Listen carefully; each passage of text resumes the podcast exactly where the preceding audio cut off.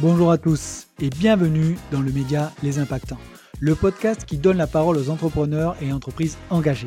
Je pars à la rencontre de celles et ceux qui veulent créer l'entreprise de demain, celles et ceux qui veulent avoir un impact sur le futur. Beaucoup d'initiatives sont prises par des personnes passionnantes, peu importe le domaine, immobilier, tech, mode, sport, food. Mon but est simple, c'est d'avoir une conversation sans détour sur le type de chemin à prendre, comment ils font, leurs galères, leurs réussites et d'en extraire les meilleurs apprentissages et surtout parler d'impact au sens large sans faire culpabiliser. Je m'appelle Mickaël et je suis cofondateur de la société Green Living. On accompagne les particuliers à trouver, imaginer et rénover avec impact tous les projets immobiliers. Résidence principale, secondaire, investissement locatif. Nous sommes spécialisés dans la rénovation énergétique. En clair, les passeurs thermiques n'ont pas de secret pour nous. Alors si tu veux découvrir le parcours de nos invités, leur motivation, comment ils font pour avoir un impact, abonne-toi et rejoins-moi dans cette conversation. Et cette semaine, j'ai le plaisir de recevoir Samuel Dassa, le cofondateur de WeMet. Alors WeMet, c'est le pionnier en France, voire le numéro un de la carte de visite connectée éco-responsable. Samuel est très inspirant. On a parlé de énormément de choses dans cet épisode, de ses side projects. Il a monté un business de chaussettes. Je vous laisse aller découvrir sa marque. Il donne le nom d'ailleurs dans le podcast, dans notre conversation. Donc je vous laisse aller le découvrir. Comment on monte une campagne Ulule? Comment il en est venu à monter Wimet, son développement, ses ambitions. Il nous donne même des astuces pour des subventions BPI. Bon, cet épisode est assez dense. D'ailleurs, Samuel lance un podcast dans les prochaines semaines et on n'en a même pas parlé. Donc autant pour moi Samuel, ça fera en tout cas l'occasion d'une rediscussion tous les deux ou d'un nouveau podcast pour voir l'évolution. Sacrée erreur en tout cas. Bon, je vous laisse découvrir la conversation. Bonjour, euh, ben, déjà salut euh, Samuel, merci d'avoir accepté l'invitation. Merci à toi de m'avoir invité. Eh ben, c'est avec grand plaisir. Euh, alors pour recontextualiser les choses, en fait je suis client depuis peu de, de Wimet, mais c'est pas en fait la raison pour laquelle j'ai voulu inviter Samuel sur le podcast. c'est qu'en fait le fait de cet achat m'a intrigué. puisqu'en fait c'est une personne, alors parce qu'on va en parler Samuel, mais j'ai été recommandé parce que je crois de mémoire que tu as travaillé de près ou de loin avec Market Solutions, avec Christophe Bruno. Euh, je sais pas si ça te parle. voilà, euh, Christophe. Ouais, ouais, ouais, carrément. Il passe le bonjour. Et en gros, il m'a parlé de toi. J'ai creusé le sujet. J'avais un salon à préparer. Euh, les cartes de visite, franchement, ça me passe par-dessus la tête, papier. Et il m'a dit, il m'a dit, Mickaël, écoute, il y a ça à Toulouse, donc une boîte d'Occitanie. Donc j'ai pas, j'ai pas réfléchi et j'ai regardé ce que tu as fait. Ce pourquoi je t'ai connu, c'est que voilà, j'ai acheté cette fameuse carte euh, pour mon salon patrimonial qui s'est déroulé euh, bah, ces trois derniers jours. Euh, voilà, bon, voilà pour l'intro. Ce que je te propose, Samuel, c'est que ce que j'aime bien, moi, c'est que les gens se, se, se délivrent dans un premier temps. Le déclic de comment, au fait de ton parcours, tu es passé bah, de là où tu en es et d'arriver à Wimet et de faire des cartes connectées, des cartes de visite connectées et éco-responsable, parce qu'il y a aussi un peu d'impact dans ce que tu fais, sinon, bien évidemment, tu serais pas là. euh, et ensuite, on va parler business parce que j'ai pas mal de questions à se poser là-dessus. Et bien évidemment, un peu parler d'impact, bien évidemment, euh, c'est l'objet un petit peu du, du podcast. Bref, l'intro était un peu longue. Je t'en prie, c'est à toi, Samuel. C'est parfait. Euh, bah, du coup, enchanté, merci déjà. Donc je m'appelle Samuel Dassa, j'ai 30 ans, je suis marié, j'ai un petit garçon qui a 10 mois et aujourd'hui du coup je suis dirigeant on va dire à temps plein de la société Wimet. On a une équipe de 12 personnes euh, voilà, et on est basé à Toulouse, en Occitanie, et très fier, euh, euh, très fier de l'être. Ouais. Euh, sur, sur, sur mon parcours un peu, donc du coup, moi j'ai fait des études scientifiques. J'ai commencé par euh, par faire bah, du coup classique bac S, et après moi je suis parti en maths, maths sup, maths p et licence de mathématiques appliquées donc voilà plutôt très très très euh, science ah, très maths on va dire pas trop destiné à très maths très maths quoi. Pas trop pas trop destiné à l'entrepreneuriat de base. Mais j'ai toujours eu cette fibre, tu vois, de, de, de, de découvrir des choses, d'en de, d'en savoir plus. Et donc, du coup, pour mon master, au lieu de continuer dans les sciences, je suis parti en master en école de commerce pour euh, bah, découvrir des nouvelles euh, compétences et, euh, et ça me plaisait. Donc euh, dès qu'il y a des choses qui me plaisent en général je fonce peut-être la première dedans. Donc je suis parti faire ça et donc j'ai un peu cette double casquette science et commerce qui fait que bah du coup des fois tu ça te permet de trouver des des boulots très spécifiques mais en même temps tu es spécialiste de rien. Donc donc du coup ça peut être problématique de temps en temps quand tu cherches un spécialiste. Donc voilà. J'ai j'ai eu la chance de travailler pendant deux ans dans une boîte exceptionnelle à Toulouse qui s'appelle Extra Life. Et ça fait, ça fait quoi Qui fait du back-end as a service pour les créateurs de jeux vidéo. Alors c'est hyper hyper pointu du coup. Euh, en gros, on développait une brique logicielle back-end euh, pour euh, les studios et les créateurs indépendants de jeux vidéo. Donc moi, mes clients, c'était ceux qui créent le jeu, pas ceux qui jouent. Euh, mais donc du coup, j'ai découvert un milieu que je connaissais pas. Je suis pas un très grand joueur, tu vois. J'ai une Switch, mais pas plus que ça. je joue un peu de Mario Kart de temps en temps, mais mais pas plus. donc du coup, j'ai découvert un milieu que je connaissais pas, qui m'a passionné, qui était surtout très international parce que bah du coup, tu as des devs de peut-être on travaillait avec des devs partout dans le monde. et donc quand tu commences toi ta carrière, ton activité en tant que, que jeune diplômé, bah c'est c'est hyper sympa de, de, de, parler à des gens du monde entier. T'apprends beaucoup. C'est stimulant surtout. Et donc du coup, j'ai beaucoup. Ouais, c'est hyper stimulant et et, euh, et j'ai découvert vraiment un, un, métier qui est celui de chef de projet digital. Hein, c'était mon c'était mon mon titre, on va dire. Euh, et donc voilà, donc j'ai euh, j'ai appris beaucoup grâce à un manager exceptionnel qui s'appelle Vandril, euh, parce que c'est aussi important quand tu débutes euh, pour te former d'avoir quelqu'un qui t'accompagne et qui t'aide. Et, euh, et, donc du coup, il m'a, il m'a, il m'a poussé, euh, il m'a appris, il m'a expliqué. Euh, ça c'est très important pour moi. On en parlera de pourquoi aussi je me suis lancé, mais mais mais voilà. Mais donc du coup, qui m'a, qui chaque décision, même s'il n'était pas obligé, il m'expliquait pourquoi il la prenait. Et donc moi, ça m'a permis de d'avoir une vision un peu globale de l'entreprise. Après ça, je suis parti sur un grand groupe toulousain qui s'appelle New Rest. Euh, qui est, c'est voilà, un, peu plus connu, ouais. c'est le c'est Toulouse, non, le TFC, non, qui est, qui est... Exactement, c'est l'ancien, c'est l'ancien président du TFC. Sadran, Olivier Sadran, non, de mémoire? Exactement, tout à fait. Parti pris, je connais un peu le secteur. Voilà. Voilà, c'est ça. Et, euh, et, donc du coup, c'est de la restauration euh, euh, aérienne, donc ce que tu manges dans l'avion, la restauration ferroviaire, donc ce que tu manges dans le TGV, c'est New Rest, et moi, c'était ma partie, la restauration collective, donc c'est les restaurants d'entreprise. Euh, et donc moi, j'étais en charge de digitaliser, digitaliser ces restaurants-là. Euh, on avait commencé typiquement il y a 6-7 ans, on avait installé les premiers frigos connectés. Ah ouais. Euh, tu vois, on était au tout début. Mais il y a des boîtes, des startups qui sont, sont lancées là-dedans, non? Ouais, mais en fait, nous, quand on s'est lancé, il n'y avait pas de boîte encore qui faisait ça. Donc nous, on l'avait développé en interne.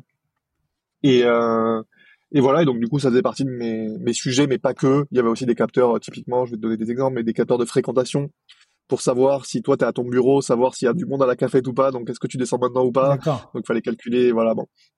Ah, C'était assez poussé quand même. C'est des trucs qui sont très, très, très, très spécifiques. Ouais, ouais. Très spécifiques, mais bon, on parle de restaurant d'entreprise où tu as, 2000 personnes et tu dois les servir entre midi et 14 heures eh parce que c'est les horaires. Donc euh, il faut euh, il faut traiter. Donc il y avait des sujets. Pareil, hyper international. Euh... Et toi, ton poste était basé à Toulouse, c'est-à-dire où tu bougeais? Ouais, basé à Toulouse. Ouais, ouais, basé à Toulouse. Euh, je bougeais, mais euh, mais euh, du coup, 95% de mon temps c'était à Toulouse. D'accord, ok. Et bah, du coup, vas-y, continue. Je sais pas si je t'ai coupé là sur New Rest hein, et ensuite. Non, non, voilà. Et donc du coup, j'ai passé j'ai passé un an et demi là-bas.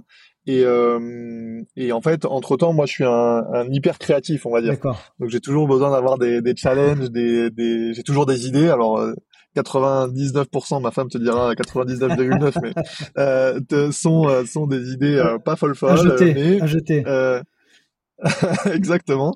Euh, mais j'ai toujours j'ai toujours des side projects on va dire et même quand j'étais chez Extra Life chez New j'ai toujours eu des trucs à côté le soir le week-end pour bah, pour euh, penser, euh, me dire bah, comment je peux pas révolutionner, mais comment on peut changer le quotidien, comment on peut résoudre des problèmes. Moi, ce que j'aime bien, c'est quand quand tu identifies un besoin, c'est d'essayer de le résoudre. Je suis pas quelqu'un qui dit ah tiens je vois une, je vois une problématique et je dis bon bah c'est comme ça. Et, je, pour, ma, pas comme pour ma curiosité, c'est quel type de side project que tu imaginais Même les plus farfelus, hein, Samuel. Hein, on est on est entre nous, personne nous écoute, donc euh, tu peux te livrer. C'est quoi un petit peu parce que euh. moi aussi, j'ai été une machine. Je, suis toujours une machine à idées, euh, donc du coup, euh, c'est usant euh, pour ceux qui nous entourent, mais stimulant pour moi. Ouais, donc vas-y, dis-moi un petit peu euh, les idées que tu as. Bah, je vais, te, je vais te parler de celui qui a été le plus abouti, celui que avec lequel je suis allé le plus loin.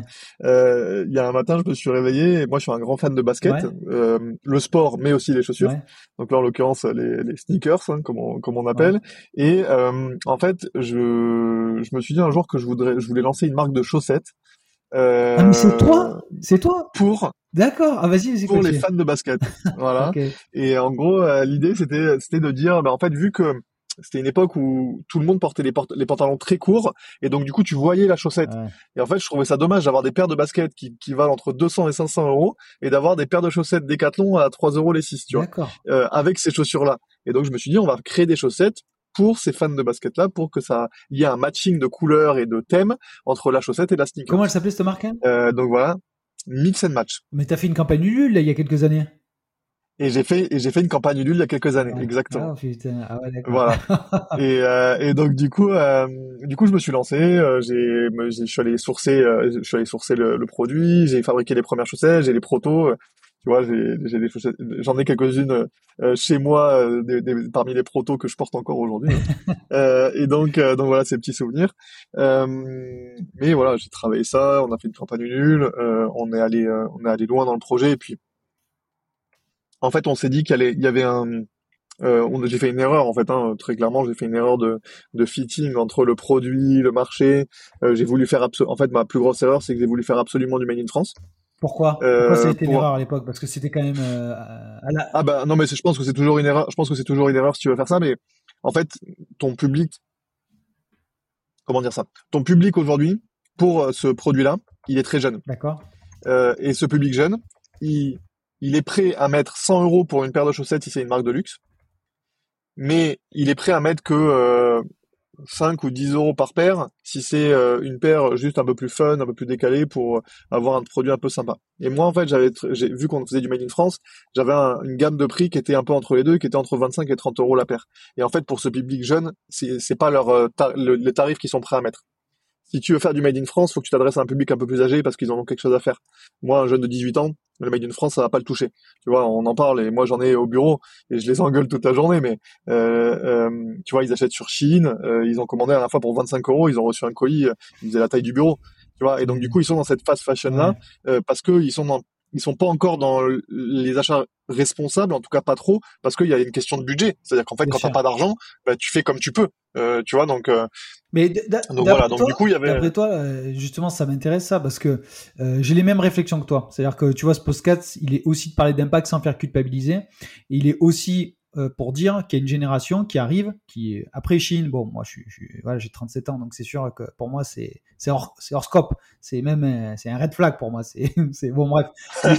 C'est voilà, mais après, c'est parce qu'il y a une maturité derrière. Hein, je veux dire, hein, voilà. Je, et je pense. Et du coup, ma question, c'est comment tu peux, d'après toi, hein, c'est pas une question piège, attention Samuel, mais comment tu peux sensibiliser, leur expliquer qu'en fait, euh, est-ce que c'est uniquement par le prix, tu vois, euh, que tu peux les sensibiliser? Parce que je te donne un exemple euh, et je te, je te, laisserai répondre. Tu as des t-shirts je vais citer une marque Loom tu en as pour 25 euros un t-shirt qui va te garder 4 5 6 7 ans.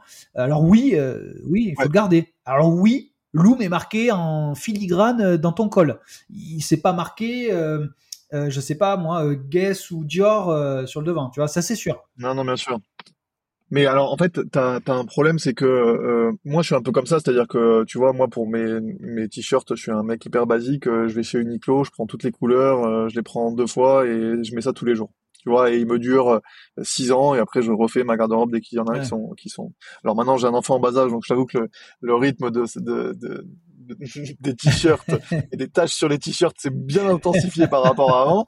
Mais c'est sûr. Mais du coup, comment je leur explique? En fait, le, le problème que j'ai, c'est que quand je leur explique, euh, une personne comme toi et moi qui avons cette réflexion-là, ça va le faire. Mais, mais des personnes aujourd'hui euh, entre 18 et 25 ans, euh, ils sont dans ce milieu où euh, tu grandis, tu regardes des influenceurs qui ont des tenues nouvelles tous les jours, et en fait, t'es es un peu en mode show-off tout le temps. Et donc du coup, la tenue que tu mets, tu vas pas pouvoir la reporter tous les jours. Donc en fait, eux, ce qu'ils cherchent, c'est pas de la qualité, c'est de la quantité. En tout cas, ceux qui vont sur ces sites-là, leur objectif, c'est de dire, je vais acheter un truc, je vais le mettre une fois, dans tous les cas, je le remettrai pas derrière, c'est pas grave parce que pour ce prix-là, c'est ce que je cherchais. Mais euh, je vais euh, je vais avoir des nouveaux habits régulièrement, ce qui fait que je vais faire paraître de moi euh, bah, une image qui moi en tout cas me touche pas, mais qui eux leur parle parce que c'est leur quotidien, c'est ce qu'ils voient, ce que tu vois à télé-réalité, c'est ce que tu vois sur les réseaux sociaux, sur les influenceurs, c'est ce que c'est tu vois ce milieu-là dans lequel ils baignent depuis qu'ils sont jeunes hein, d'ailleurs. moi c'est un peu moins moins comme toi ma génération parce que j'ai pas grandi avec, mmh. mais eux pour le coup ils sont baignés dedans depuis qu'ils ont 11, 12, 13 ans. Et donc du coup, c'est vrai que quand tu arrives à 19 ans, 20 ans que tu commences un petit peu à gagner ta vie parce qu'ils sont alternants, donc euh, tu vois, ils gagnent pas non plus euh, 5000 euh, balles par mois. Bah en fait, ils se disent, bah avec 100 euros, je vais pouvoir m'acheter 25 euh, robes je vois ce que tu ou 25 t-shirts. Et donc du coup, ce qu'ils veulent chercher, c'est se dire, bah en fait, je vais avoir des trucs tout le temps différents, je vais avoir une garde-robe énorme, alors qu'en fait, bon, bah, ça sert pas à grand chose. Moi, comment je les éduque? Je leur dis quelque chose de très simple. qui est que en général, quand ils font ça, c'est des gens qui aiment bien aussi les marques. Et donc je leur dis, mais en fait, au lieu d'aller acheter sur Shein, achète-toi une belle pièce et achète-la toi sur Vinted. Tu vois, va sur un truc de seconde main. Il euh, y a plein de gens qui vendent des cadeaux qui mais moi le premier hein, des fois je reçois des cadeaux ça me va pas euh, ça me plaît pas euh, je me dis ah ouais je vais le mettre et puis un an après je l'ai toujours pas mis donc je peux pas le rendre. Bah du coup il est neuf avec étiquette et je le mets sur Vinted. Donc si ça te dérange que quelqu'un ait porté quelque chose qui qui, qui, a été déjà mis bah toi profites-en pour juste acheter quelque chose de neuf mais de seconde main c'est, tu vois, tu essaies de, de, et puis tu auras un prix hyper intéressant et abattable. Donc voilà. en tout cas, moi, l'éducation que je fais, c'est plus de leur dire, au lieu d'aller acheter des, des, des marques moins connues, c'est de leur dire allez acheter des grosses marques parce que je sais que ça vous fait kiffer, mais allez acheter des grosses marques sur sur Vinted tu vois, de seconde main. Et donc dans ce cas-là, bah, c'est quand même un peu plus responsable. Ouais, j'avoue que c'est un, conseil assez malin, ouais. C'est, de pas de les détourner en fait, parce qu'en fait, je pense qu'il y a comme une bagarre de l'image à cet âge-là. Voilà, je pense qu'on l'a tous vécu. Hein. Tu veux, tu veux forcément euh, voilà euh, avoir euh, paraître dans un niveau social avec ton groupe donc c'est sûr que tu veux pas être exclu bon bah, il y, a aussi il y, a aussi toute cette psychologie là derrière quoi donc ok bah écoute donc du coup c'est ce pourquoi tes chaussettes n'ont pas fonctionné c'est ça c'est ouais entre autres je pense ouais ça fait ça fait partie hein. il y a d'autres erreurs tu vois que j'ai faites j'étais jeune j'y connaissais enfin j'y connaissais rien à l'influence j'y connaissais rien parce que pour le coup quand tu fais du B2C euh, c'est aujourd'hui quelque chose que je déconseille à tout le monde du coup, mais euh, à part si t'as vraiment un gros projet, mais euh, B2C c'est vraiment très compliqué de se lancer. Il faut du budget, tu peux pas partir avec zéro. Il faut avoir des connaissances, que ce soit dans les pubs Insta, Facebook, Google, etc. Il faut avoir de la connaissance dans la création de communauté quand tu lances une marque surtout de vêtements. Bon, il y a plein de choses que je connaissais absolument pas et moi je me suis lancé parce qu'en fait ça me faisait kiffer. et ça, je pense que c'est la deuxième erreur que j'ai faite, qui est de faire quelque chose parce que ça te plaît sans demander aux autres si eux ça leur plaît. Et, euh, et en fait, euh, bah ça on en parlera avec Wimet, mais c'est du coup moi j'ai fait l'inverse pour Wimet et je pense que c'est aussi pour ça qu'on a réussi à passer ce cap de, de 0 à 1, tu vois, euh, de, de, de, demander aux gens en fait, euh, si tu demandes à ton entourage, à ta famille, à tes amis, est-ce que le projet leur plaît, ils vont tous te dire oui, parce que ce qui leur plaît c'est pas le projet, c'est toi. Toi, ils aiment ton engouement, ils aiment commenter dans le projet, ils aiment la, la, la passion et la vigueur que tu mets, euh, mais le jour où il faut euh, sortir le chéquier, où il faut soutenir, en fait, est-ce qu'ils vont être prêts à acheter le produit ou est-ce qu'ils vont être prêts à te donner de l'argent pour euh, pour ça? Et en fait, quand tu te rends compte que tu fais une campagne Ulule et que tu as réussi à vendre, euh, bah, par exemple, je sais pas, sur 500 préventes, tu as réussi à en vendre 300, mais que sur les 300, tu que deux inconnus, mais bah, en fait, ça marche pas. Ouais, je suis assez d'accord. Tu vois, c'est c'est pas c'est pas le bon mindset. Et donc du coup, c'est ça qui c'est ça qu'il faut vraiment chercher au départ. C'est est-ce que tu as des gens que tu connais pas qui sont séduits par l'idée, pas par toi? Tu vois, et ça par le produit. Quand tu crées du produit, en tout cas, c'est hyper important. Euh, et donc ça, c'est l'erreur que j'ai faite, c'est que j'ai sondé, euh, j'ai pas assez sondé, tu vois. J'aurais dû faire une étude de marché beaucoup plus euh, poussée. Alors, ça me parle parce que tu vois, ma femme, elle a, elle a une société de, de boxe pour petites filles qui s'appelle Mademoiselle Confetti et elle a fait une campagne Ulule qui a été réussite. Alors, et, ce que tu dis, c'est vrai, c'est que le premier conseil qu'on lui a donné à l'époque, c'était qu'en gros, euh, fais ta campagne, mais dans les premières heures, les premiers jours, tu dois avoir ton premier cercle, mais rapidement passer un second cercle. Voilà, donc euh, ça rejoint un peu ce que tu dis.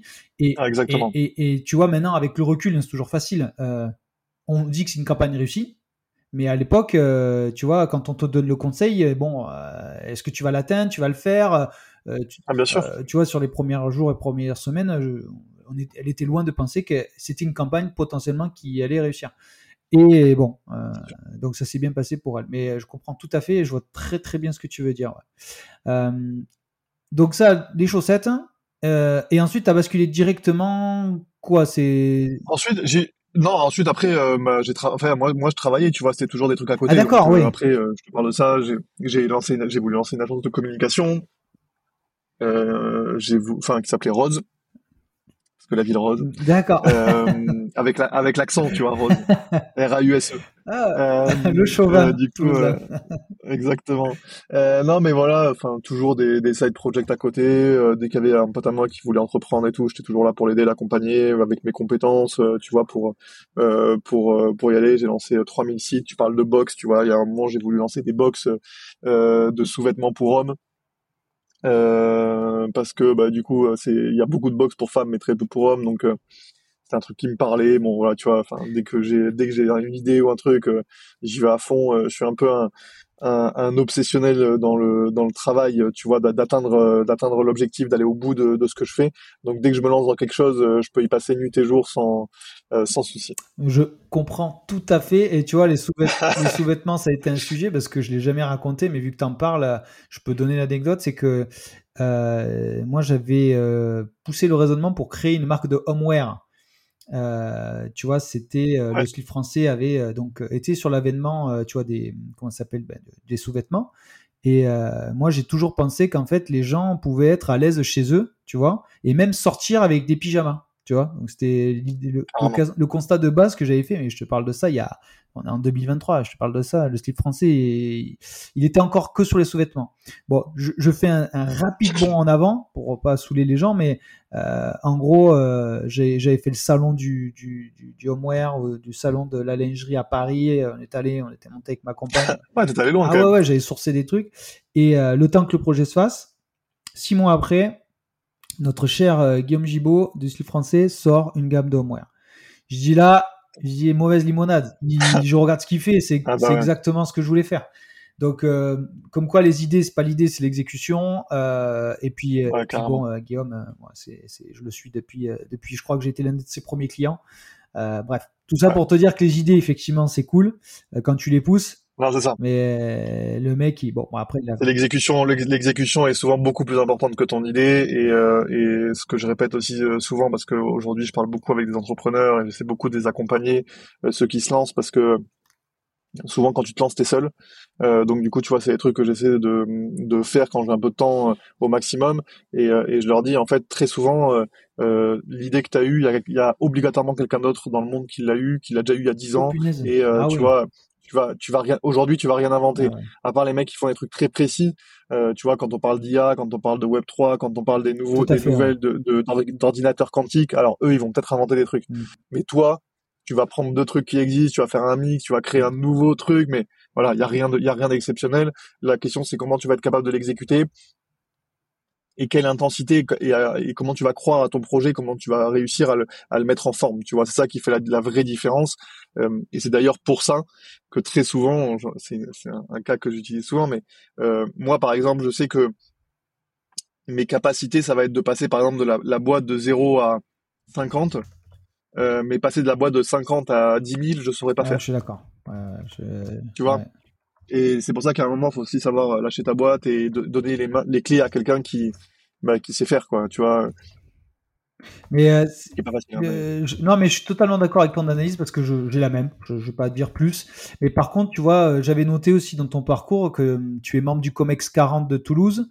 Est-ce que, si je me trompe pas, tu es hébergé par Village euh, à Toulouse Ouais, bah là, du coup, je suis justement, je suis dans les, je suis dans les locaux du, du village. Alors, en fait, on a, on, on est incubé par le village, mais on a aussi des locaux à nous à 150 mètres du village à Toulouse euh, parce que bah, on a une équipe qui a grossi et donc du coup on avait besoin de locaux à nous. Euh, mais on a toujours euh, une place une place au village donc voilà on est un peu entre les deux. D'accord. Et qu'est-ce que le village t'apporte ou être membre du Comex? Parce que ça ça m'a intrigué parce que bon je connaissais plus ou moins ton âge est-ce que ça t'apporte justement bah, quand es, parce que tu es seul, seul fondeur c'est ça seul fondateur? Non, j'ai fondé avec ma femme, mais qui elle est pas du tout opérationnelle parce qu'elle est dans le juridique, elle est euh, bon, ça peut aider. Hein. Future avocate d'ici euh, un ou deux mois, mais euh, mais voilà, donc du coup, oui, c'est et j'ai un autre, un autre associé externe. Mais en gros, moi au quotidien, je suis seul. D'accord. Et donc j'imagine qu'elle s'appelle Dassa. Si vous, je sais pas si vous êtes marié ou pas. Ouais. voilà son prénom. On peut lui quand même la mettre en avant. Anna. Anna. Ah ouais, bien sûr. voilà, parce que mine de rien, elle est peut-être non opérationnelle, mais le soir et le week-end, c'est qui qui prend les ah non non mais clairement, de la journée. Elle est, en fait non non clairement et puis surtout elle a une euh, elle m'énerve un peu parce qu'elle est hyper clairvoyante, tu vois. C'est-à-dire qu'en gros, elle arrive, des fois, elle va me dire des choses qui vont m'énerver et je vais réagir de façon hyper virulente. Ah bah non, mais tu connais pas, tu es pas là au quotidien, etc. Mais au final, en fait, vu qu'elle a un regard extérieur, euh, 99% du temps, tu vois, encore une fois, elle dirait 99,9, mais 99% du temps, elle a raison euh, parce qu'elle a ce regard extérieur qui me permet moi des fois de me dire, de me sortir de ma, de, j'ai la tête dans le guidon, tu vois, de sortir et de dire attends mais regarde la, la, l'image en grand.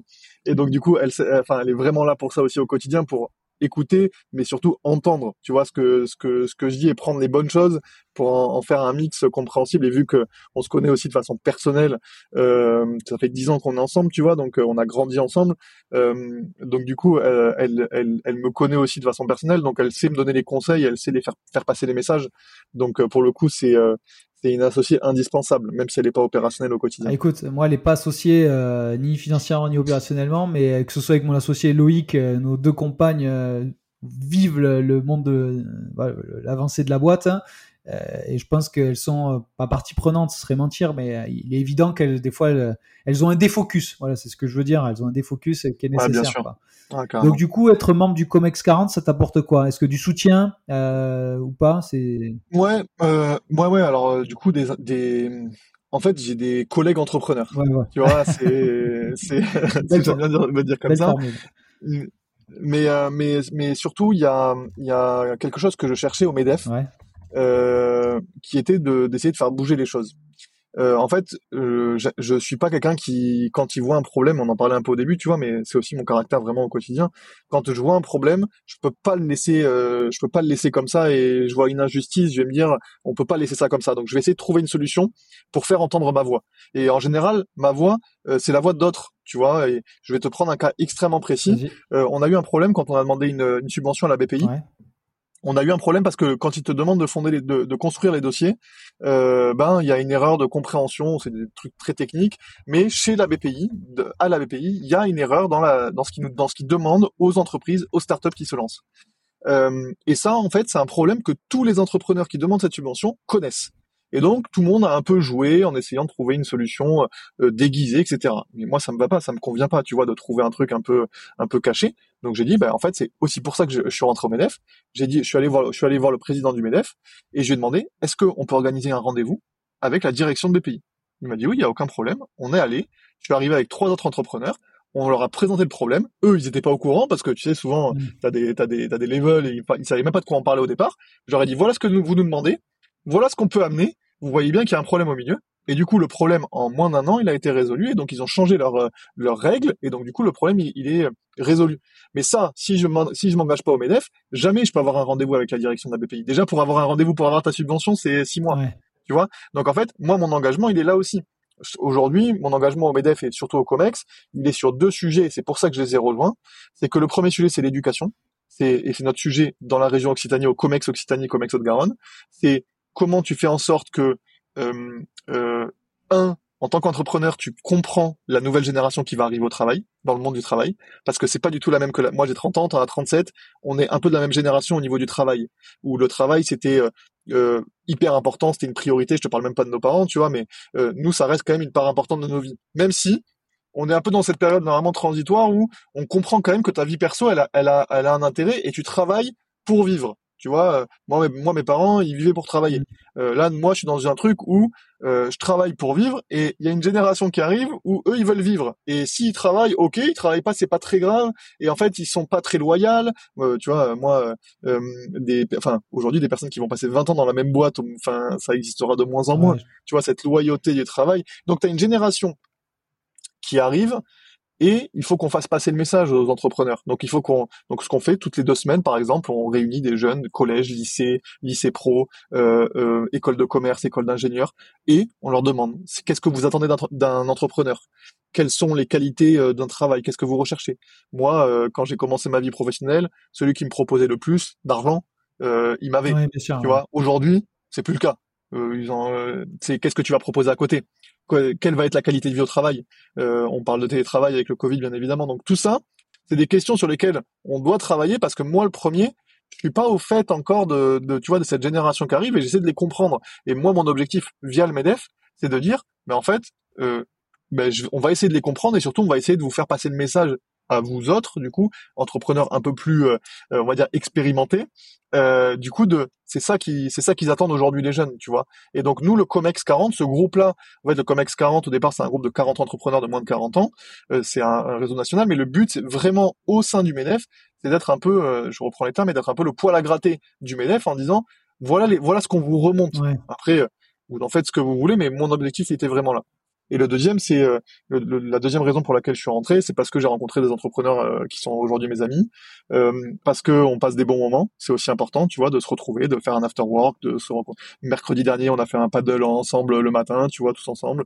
Bon, c'est histoire de se retrouver, de se changer les idées, d'échanger, de parler, de, de parler euh, d'entreprise, de, voir les évolutions de chacun. Euh, dernièrement, il y en a une qui a quitté son entreprise pour retrouver un, boulot euh, euh encore mieux derrière. Euh, il y en a qui ont coulé leur entreprise, il y en a qui ont des soucis médicaux, il y en a qui ont des, des naissances, des divorces, des mariages. Tout ça fait que du coup, tu apprends t'écoutes, euh, t'as ceux qui te parlent du fait qu'ils ont mis leur vie perso de côté et donc du coup qu'ils ont fait des erreurs, donc tu, tu, te dis bah tiens je vais pas les reproduire parce que t'as ce retour d'expérience là. Euh, t'as ceux qui t'ont qui t'expliquent comment faire pour passer de 10 à 50 euh, quand toi t'es une période où t'es de 0 à 1. Euh, en fait tout ça ça te permet de te projeter aussi, d'avoir des idées et t'as des boîtes tu vois qui font plusieurs millions de chiffres d'affaires et t'as des boîtes qui qui font 50 000 euros de CA par an et, et ils échangent ensemble parce qu'il y a des trucs hyper positifs qui en sortent. Euh, je parle beaucoup. Et la dernière chose, non, c'est c'est très intéressant. Je pense que tu vois, c'est ça fait partie. Euh, le podcast, il est aussi pour ça. C'est que tu vois, quand je dis impactant, euh, tu as l'impact environnemental, social, sociétal, mais aussi l'impact aussi dans une boîte en interne et de comment. Ce qui est intéressant dans ce que tu dis, c'est le cheminement d'un entrepreneur pour arriver à la boîte. On va parler de WeMet, bien évidemment, mais c'est le cheminement de comment t'en es arrivé là. Et c'est très important ce que tu dis. Donc, vas-y, hein, déroule, il y a aucun souci. Et euh, non, la, la, la, dernière chose dont je voulais parler, mais là pour le coup, ça rejoindra beaucoup euh, ce que quand tu parles d'impact. Euh, euh, moi, moi, ce que mon quotidien et ce que j'aime, c'est que quand j'ai quand je me suis lancé, euh, j'avais personne. Mais quand je dis personne, c'est pas de filet financier mmh. et pas de filet, de, un filet de réseau léger, on va dire. Et j'ai des gens qui m'ont aidé. Pas parce que je les connaissais, pas parce qu'ils étaient dans mon premier cercle, ils étaient même pas dans le deuxième. Souvent, ils étaient dans le troisième parce que euh, ils, ont kiffé la, la, façon dont je leur ai parlé de WeMet, ils ont kiffé le produit euh, et ils ont ils m'ont fait confiance. Et en fait, surtout, ils m'ont donné des conseils, ils m'ont aidé. Et quand tu parles, tu vois, d'ambassadeurs, de gens qui mmh. ont des cartes WeMet et qui en font la promotion gratuitement, euh, ben ça en fait c'est c'est c'est grâce à ça que j'ai réussi à monter une boîte où aujourd'hui euh, on a plus de 10 collaborateurs c'est parce qu'il y a des gens qui, de bon cœur, nous ont fait confiance. C'est pour ça que jamais je refuserai euh, une intervention dans une école, jamais je refuserai une intervention auprès d'entrepreneurs. Euh, S'il y a un entrepreneur qui a un besoin et qui m'envoie un mail, je peux t'assurer à 100% que depuis trois ans et demi, j'ai jamais refusé un rendez-vous, un resto, un repas euh, pour échanger, pour parler. Euh, parce que justement, j'ai l'impression que mon rôle aussi, c'est que ce qu'on t'a donné, en général, tu as envie de le rendre aussi, parce que ça marche comme ça.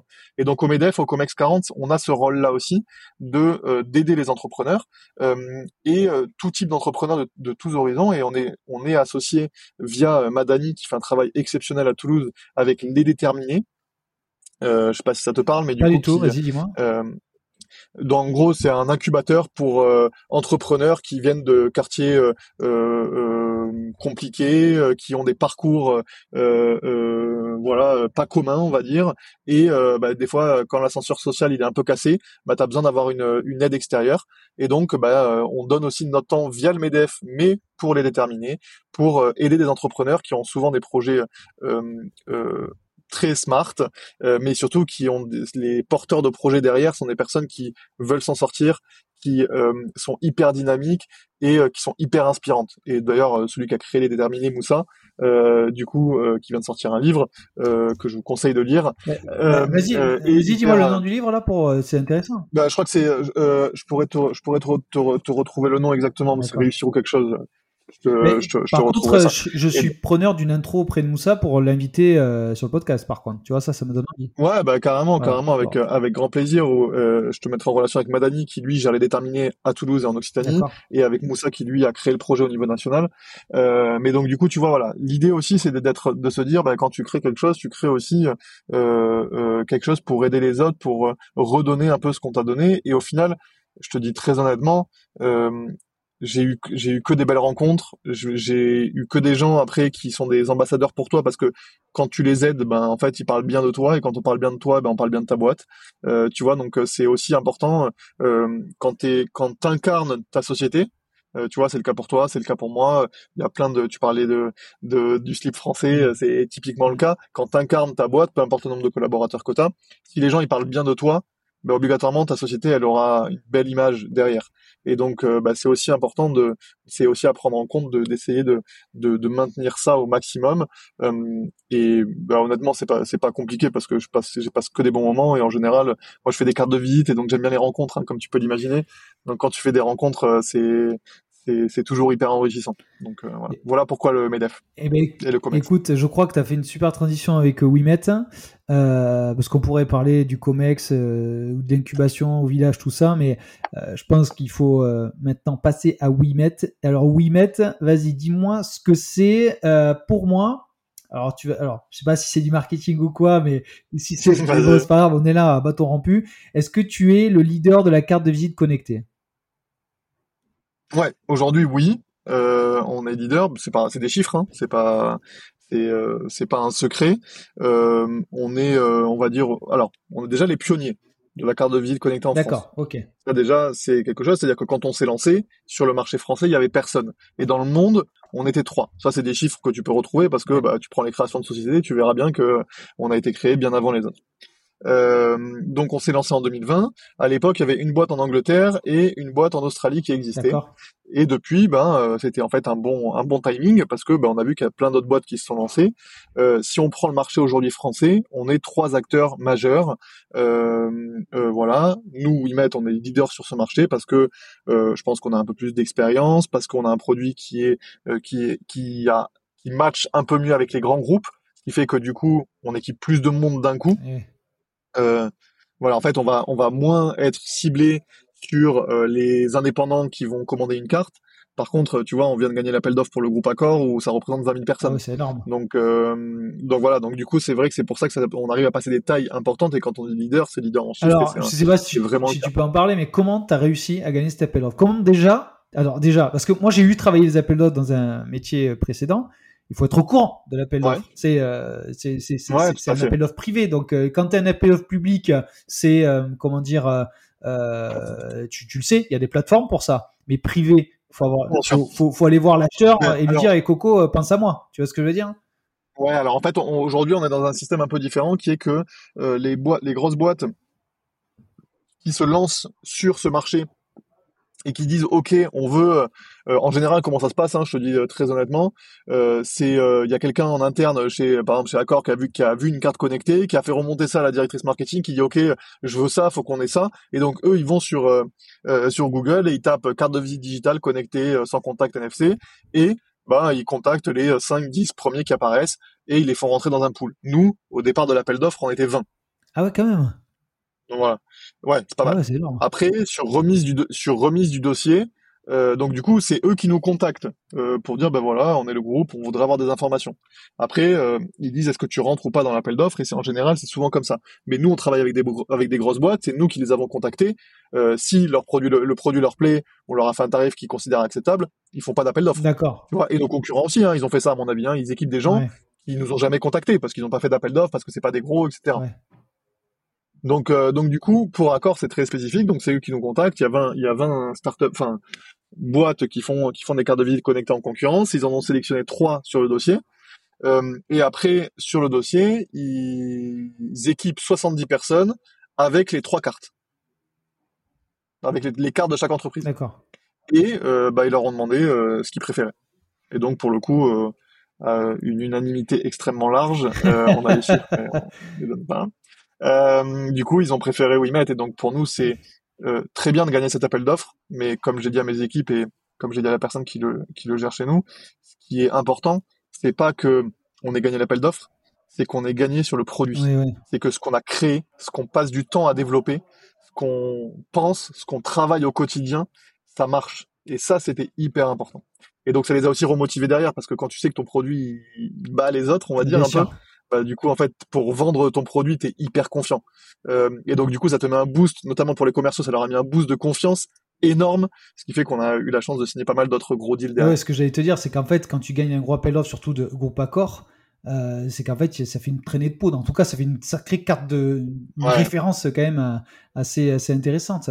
Euh, tout à fait. parce que du coup ça fait 20 000 cartes que ça fait quoi? Ça fait du coup un chiffre d'affaires de combien ça? Alors aujourd'hui, aujourd'hui en fait, le, comment on travaille avec eux, c'est-à-dire que euh, nous, le but, c'est pas de vendre tout d'un coup parce que c'est, ça a pas de sens et c'est très compliqué à faire. Ce qu'on leur dit, c'est que dès que vous avez un besoin, dès que vous avez épuisé vos cartes de visite, ben, au moment de recommander, vous passez sur la carte digitale. Donc en fait, aujourd'hui, comment comment ça se passe? Toutes les toutes les BU euh, de accord dans le monde sont euh, équipés, il y a les directeurs qui sont équipés et dès qu'il y a des besoins, ils commandent des cartes. Donc en fait, au lieu d'avoir 20 000 cartes sur euh, euh, euh, une semaine, on a 1000, 1500 cartes qui tombent tous les mois de commandes un peu partout dans le monde, etc. Pour équiper les gens. C'est un marché à bonne commande en fait. C'est plutôt comme ça qu'il faut le voir. Exactement, exactement. En fait, as un pool de, de 20 000 et ensuite c'est il te, tu factures exactement c'est divisé voilà, Ouais, ça me paraît il y a toutes ces questions exactement de facturation etc qui sont très spécifiques donc du coup c'est pour ça qu'on fonctionne aussi comme ça parce que tu vois je me suis posé une question c'est pourquoi ce marché il explose maintenant? Tu, tu, vois, c'est est-ce que l'effet Covid, est-ce que c'est pourquoi? Ouais, bah alors au, au, début, au début oui, au début l'effet Covid parce que bah sans contact. Euh, D'ailleurs nous ça a été, euh, bah on s'est lancé juste avant le Covid, donc du coup euh, je t'avoue j'étais un peu inquiet au début, bah ouais. Mais au final on a eu un, un vrai avantage parce que bah on avait un produit qui était sans contact, qui était Covid compatible, que tu pouvais donner en respectant les gestes barrières. c'est d'ailleurs pour ça qu'on a signé des entreprises comme le groupe Pierre Fabre, tu vois, qui est un groupe de la région, la région toulousaine, qui est voilà plutôt connu mais donc du coup eux ils travaillaient dans le médical, donc en, plus ça, ça, allait encore plus loin en termes de restrictions sanitaires, donc euh, donc ça leur a parlé. Euh, mais aujourd'hui le le l'avantage il est vraiment double. Le premier c'est la digitalisation.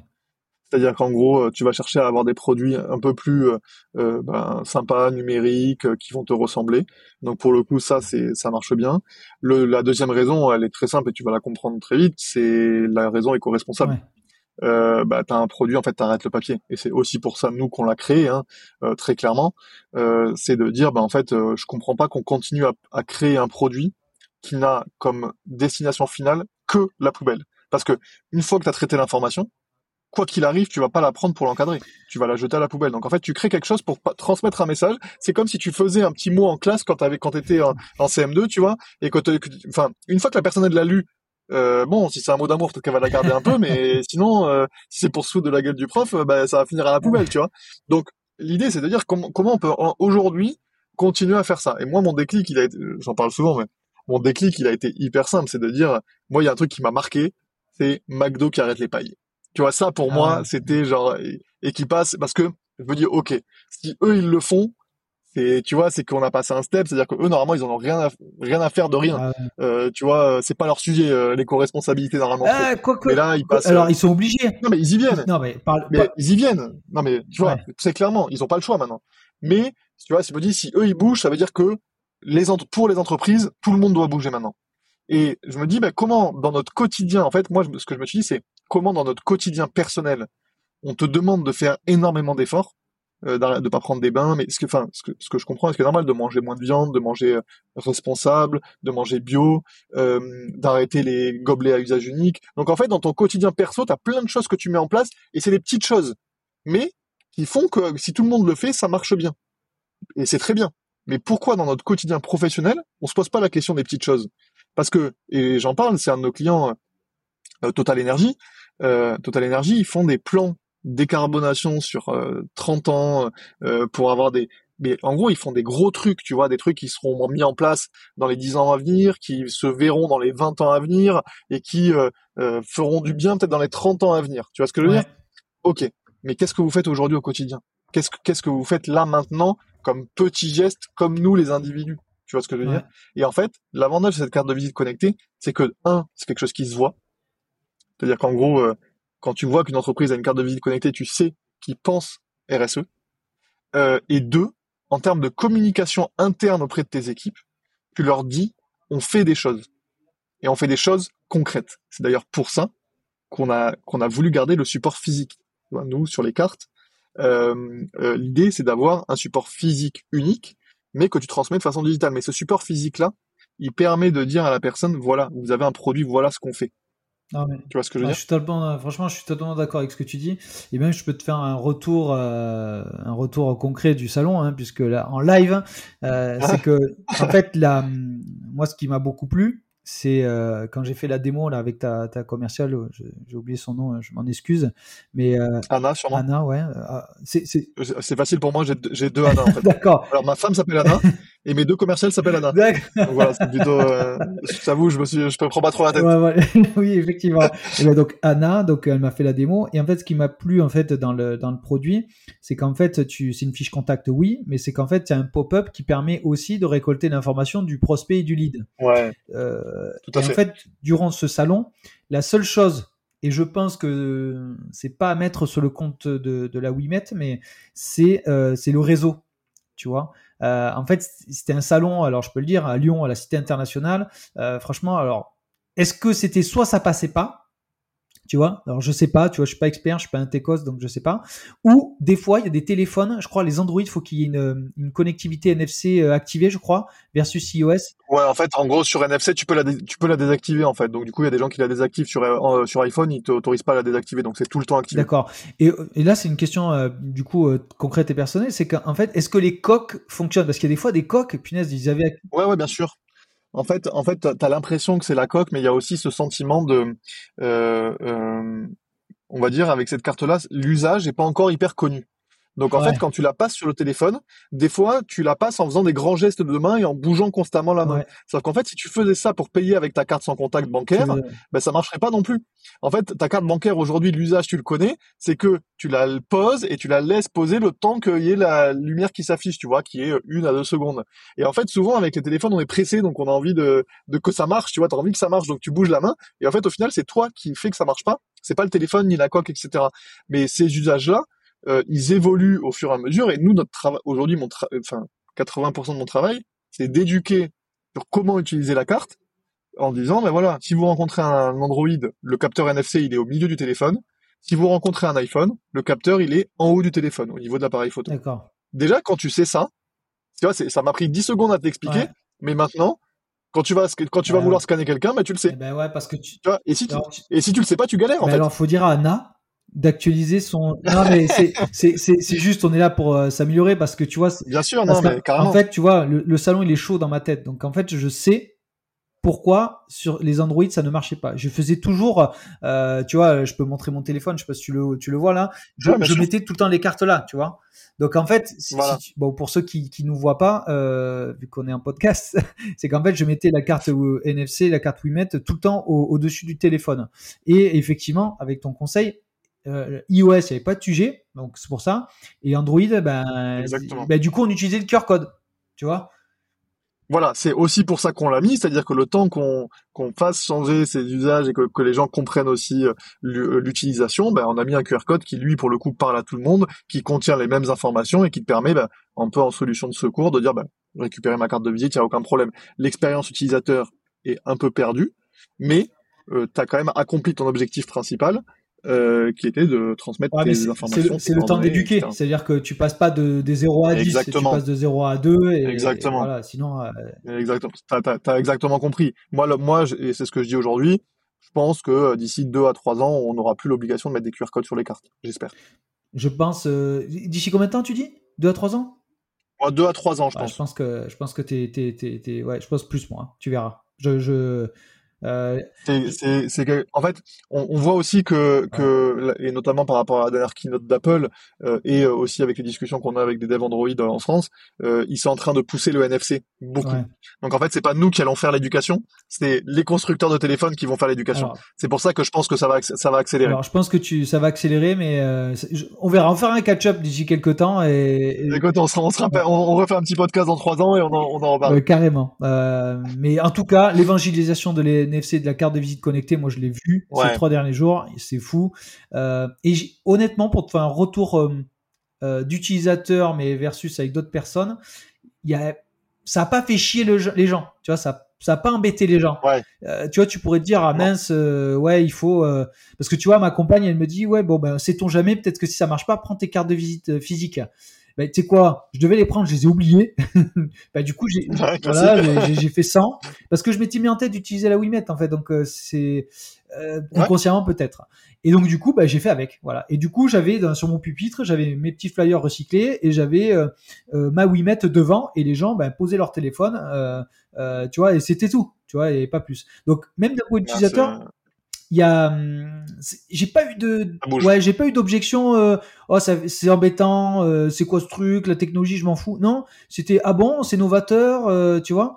Voilà, plutôt positif le retour. En fait, Ouais, bah écoute, moi en fait c'était ma plus grande crainte quand j'ai lancé Wilmet, euh, de me dire que, bah, parce qu'avec les cartes de visite quand même tu t'adresses à un public normalement au départ qui est quand même plutôt, euh, on va dire plus de 45 ans, parce que c'est eux qui utilisent des cartes de visite papier aujourd'hui. les jeunes de moins en moins, ils ont pas trop été éduqués comme ça, donc mon public de départ, ma première cible c'était eux. Et je me suis dit, ils vont être un peu réfractaires, le fait de sortir leur téléphone, de mettre la carte sur le téléphone, etc. Et en fait, bah, la réalité terrain, c'est que je pouvais pas être plus loin de la réalité. Euh, c'est que c'est l'opposé de ça parce que il y a un mot qui est qui définit très bien notre carte, mais qui est vu de façon péjorative en France, c'est gadget. La carte aujourd'hui, c'est un outil important, mais il y a ce côté un peu gadget qui, qui est un, un, un, plus de communication en disant mais quand quand les gens la voient, ils disent mais quand tu passes en NFC, qu'ils voient la notification s'afficher sur leur téléphone, ouais mais comment vous avez fait ça? T'as as presque fait un tour de magie, tu vois. Alors que bah, en fait c'est quelque chose de très simple et juste ils sont pas aware de la de la technologie tu vois. Mais l'idée c'est que ce côté un peu gadget un peu wow il balaye toutes les craintes que tu pouvais avoir parce que bah as récupéré tout sur ton téléphone c'est plus simple plus pratique. Et puis aujourd'hui dans tous les cas tu parles RSE à tout le monde tout le monde comprend l'éco-responsabilité la durabilité des produits et donc du coup ils ont plus le choix euh, que d'accepter ça on va dire et donc c'est pour ça que on a fait un bond depuis un an, un an et demi, euh, justement sur ça. Et on a de la chance d'avoir que des concurrents soient arrivés parce que, comme tu dis, hein, nous, plus il y a de cartes connectées sur le marché, plus on va tous en vendre en fait. Tu vois ce que je veux dire? Même les trois, on va dire les trois majeurs en France. Si on est euh, euh, tous les trois, on en vend beaucoup. Moi, ça m'ira extrêmement bien. J'ai pas de souci par rapport à ça parce qu'il y a un marché qui est monstrueux à prendre de la carte de visite. Aujourd'hui, on doit représenter moins de 1% du marché, tous ensemble. Tu vois ce que je veux dire? Donc du coup, euh, la concurrence c'est pas du tout néfaste. Au contraire, le but c'est de changer les usages. Parce que du coup là, en euh, termes de, de chiffre d'affaires, est-ce que tu communiques un peu sur les chiffres d'affaires, un peu sur le nombre de cartes ou pas du tout? C'est pas, c'est pas. Ouais, alors sur le nombre, de, je te, on communique sur le nombre d'utilisateurs. Donc euh, aujourd'hui, on, a passé le cap il y a pas très longtemps. on a passé les 100 000 utilisateurs. Ça me paraît énorme quand même. Tu vois, ouais, ouais, c'est beaucoup. Parce que tu, tu, penses, alors tu vois, je viens, c'est une question qui me vient. Tu penses pas que des boîtes comme Worklife ou Swile euh, vont potentiellement euh, rentrer aussi dans ce game-là aussi Tu penses pas? Non, je pense pas. Je pense pas du tout. Euh, pour une raison simple, qui est que ce sujet de carte de visite connectée, on est sur un sujet avec des données professionnelles c'est c'est considéré comme des données personnelles. Hein. On pourra parler des sujets de sécurité si tu veux après. En gros, c'est des données professionnelles que tu es voué à partager avec les gens. Euh, je sais pas toi, mais je pense que 95% des gens ne sont pas prêts à poser leur carte bancaire, une carte de paiement, sur un téléphone de, quelqu'un qu'ils connaissent pas, ou une carte avec des informations autres que ces informations-là. Tu vas pas passer ta carte vitale, par exemple, sur le téléphone de quelqu'un parce qu'il y a des informations de santé. Et donc, du coup, le fait que Swile, c'est du paiement. La carte que tu as, c'est une carte de paiement. Euh, je pense pas qu'ils iront sur ce marché-là parce que ta carte de paiement, les gens, ils la passeront pas sur le téléphone de quelqu'un qu'ils connaissent pas. Hmm. Tu vois ce que je veux dire? Dans cet inconscient-là, euh, euh, ça, ça matchera pas parce que tu te dis, bah, je vais me faire hacker mes codes. Enfin, déjà, quand tu vois le nombre de personnes qui, même aujourd'hui, ne payent pas sur Internet euh, en carte bancaire, c'est beaucoup. Hein. Si tu penses que, tu vois, c'est beaucoup encore. Donc, il y a, y a l'idée de, de, se dire que ces boîtes-là, elles vont aller sur ce, ce sujet-là, je pense pas encore. Honnêtement, je pense pas encore. Parce que du coup, c'est quoi là, un peu le développement de Wimet là? C'est national, international, européen? C'est quoi un petit peu la tendance là que Alors, on a un développement nous qui est national. On a la chance de, bah, typiquement, tu vois, comme avec le groupe Accor, de travailler dans plus de 15 pays, mais parce que on a signé avec la, la, la, filiale française, mais on envoie des cartes nous aujourd'hui partout dans le monde. Hein. Euh, mais notre développement et ce qu'on met en avant aujourd'hui, c'est un développement national pour essayer de, de, conserver notre place et de devenir l'incontournable, on va dire, de la carte de visite en France, de la carte de visite connectée en France. Euh, et, euh, et après, bah, on prépare une levée de fonds l'année prochaine pour justement dupliquer ce schéma-là à l'international, parce que euh, moi, je vois pas, euh, je vois pas ce, ce projet, en tout cas Wimet. Ce que j'aime bien, c'est qu'on est local. Ouais. Et ça, pour moi, c'est quelque chose qui est très important pour moi. Et je dis aussi qu'on fait de l'artisanat connecté, tu vois. C'est une de mes phrases préférées parce que c'est vrai. On fabrique les cartes dans nos locaux à Toulouse. Euh, c'est fait chez nous. Les cartes, euh, si tu m'appelles le matin, tu peux venir la récupérer à 17h au bureau, il n'y a aucun problème. Et tu, tu, communiques sur la fabrication, c'est imprimante 3D, c'est ou non? Ouais, alors non, c'est euh, du coup, euh, du coup, il y a, y a, plusieurs types d'impression. Il y a de l'impression UV, de l'impression thermique, il y a de la gravure laser, il y a plein de choses que tu peux mettre en place. Nous, on a plein de machines. Quand on n'a pas les machines, on les loue à des à des endroits. Typiquement, nous, on travaille beaucoup avec le Rose Lab à Toulouse, qui est un, un Fab Lab partagé, qui a des machines. Donc nous, ça nous évitait de l'acheter. En plus de ça, ça fait travailler un acteur local. Donc euh, tu vois, c'était c'était très bien, on s'entend très bien avec eux, donc c'était cool. Et voilà, donc on fabrique les cartes à Toulouse. Euh, nous aujourd'hui, tu commandes une carte le lundi, le vendredi maximum, tu l'as chez toi. Mais euh, la réalité, c'est que euh, on la fabrique dans nos locaux, ça vient de chez nous, la logistique elle est chez nous. voilà, on, fait tout en interne. Moi, j'ai aucun sous-traitant à part le fabricant de composants électroniques. D'accord. Ouais, parce que ça, ça c'est la c'est le, secret de la secret de sauce, un petit peu la recette magique, non? La, techno derrière, non? Ou c'est ouais. Non, alors c'est il y a, y a, rien de y a rien de secret. En fait, nous nous notre secret de sauce, c'est la plateforme. C'est-à-dire qu'en fait, quand tu reçois ta carte, tu reçois ta carte avec une plateforme pour modifier tes informations, la mettre à jour, ajouter des widgets, ajouter des, ta photo de profil, ta photo de couverture, etc. Cette plateforme-là, euh, nous, on a fait un gros développement dessus, et ça, pour le coup, en fait, c'est pour ça qu'on a un produit mais on est un peu considéré des fois comme du SaaS parce que du coup tu as la plateforme qui va avec la carte et c'est ça sur lequel on a beaucoup investi. Donc euh, du coup euh, les deux ensemble c'est ça notre secret sauce. Parce qu'en fait là tu quand tu dis que tu fais tu prépares une levée de fonds pour l'année prochaine, tu es autofinancé aujourd'hui, es ou tu as levé? Aujourd'hui on est autofinancé. Ouais. D'accord. Non non aujourd'hui on est que autofinancé. Donc ça c'est plutôt cool, mais du coup tu veux lever, tu, tu peux divulguer le montant et pour aller où? On, on va chercher aux alentours des 2 millions d'euros. Ouais. Et euh, pour aller où euh, Commencer par l'Europe proche, donc euh, Allemagne, Espagne, Italie. Et là, ce marché-là, tu l'as étudié, il y a, y a une demande? Ouais, alors ben, le, le marché allemand, c'est le plus gros consommateur européen de produits imprimés en Europe. D'accord, ouais, donc faut y aller. Euh, voilà. donc du coup, euh, on, va se, on, va, on se dit qu'il y a, y a un potentiel. Euh, et en fait, chaque marché, aujourd'hui, euh, ces marchés-là, on les connaît, il n'y a pas d'acteurs encore majeurs dessus. Euh, donc du coup, en fait, c'est des marchés à prendre. nous, on arrive avec une, quelque chose qui est bien ficelé.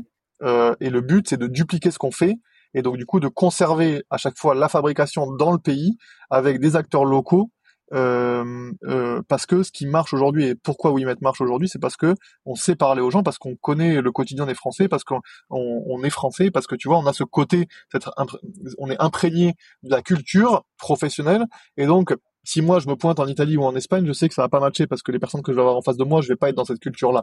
Donc ce qu'on veut faire, c'est vraiment dupliquer. Et pour dupliquer, ben ça nécessite des fonds de démarrage. Mmh. C'est aussi ce pourquoi on va lever. Mais le but c'est pas de lever pour brûler du cash. Le but c'est juste de lever pour aller plus vite. Une croissance raisonnée. C'est très important dans notre vision. Ouais, exactement.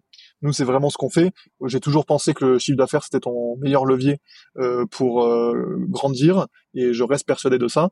Mais c'est vrai que bah, des fois pour accélérer, pour aller plus vite et pour euh, rester et devenir leader, par exemple mondial sur le marché de la carte de visite connectée, tu as besoin bah, d'accélérer. Ça peut être par une levée de fonds, mais tu sais, avant euh, les levées de fonds, on appelait ça la dette bancaire. Oui, hein. oui, tout à fait.